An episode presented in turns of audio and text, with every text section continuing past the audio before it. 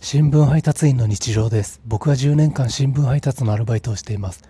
日曜日は夕刊の配達がお休みです。休みの日はだいたいケーキバイキングに行っています。去年1月から数えて88回目のケーキバイキングでした。